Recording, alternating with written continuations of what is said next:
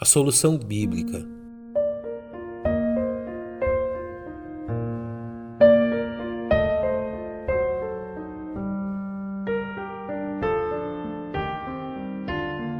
A angústia da alma.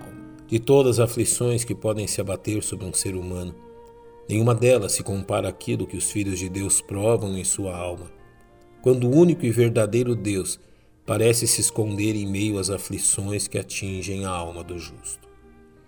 Encontramos nos Salmos farto material quanto a este tema, como no Salmo 13, em que a angústia da alma se apodera de um homem cujos pensamentos o atormentam quanto ao suposto desprezo de Deus por sua condição aflita e vacilante.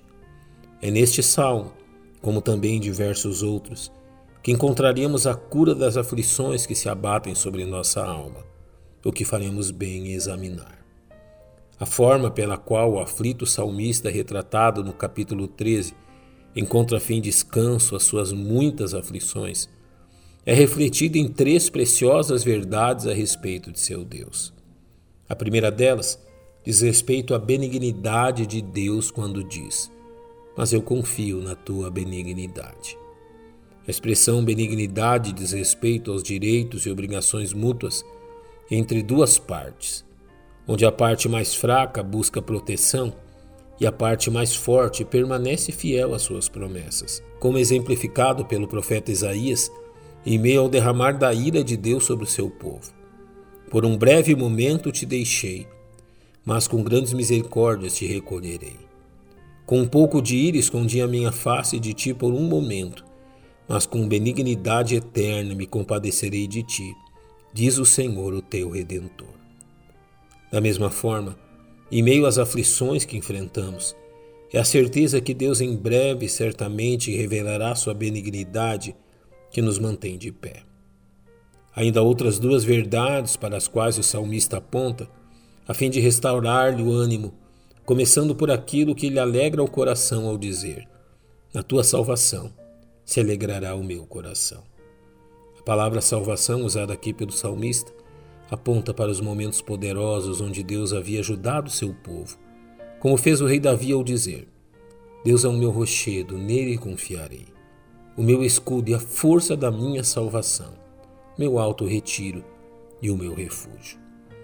Ó meu Salvador, da violência me salvas. A terceira verdade relembrada pelo salmista diz respeito à bondade de Deus para com ele. Cantarei ao Senhor porquanto me tem feito muito bem. Aqui o salmista olha para seu passado e se recorda das ações de Deus em seu favor, reconhecendo como Deus é bom para com ele, como revelado no Salmo 103. Bendize, a minha alma, o Senhor, e não te esqueças de nenhum de seus benefícios. Esta, pois, é a solução bíblica para a condição aflita da alma humana, como lembra o salmista no capítulo 42 ao dizer: Ó meu Deus, dentro de mim a minha alma está abatida, por isso lembro-me de ti.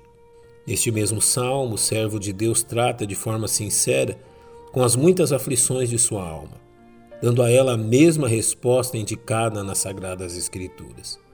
Porque estás abatido a minha alma e porque te perturbas dentro de mim, espere em Deus, pois ainda o louvarei, o qual é a salvação da minha face e o meu Deus. O que devemos fazer, pois, em meio às aflições que podem se abater sobre nossa alma? Por seus olhos no Senhor será sempre o melhor e único caminho ao alívio de suas aflições.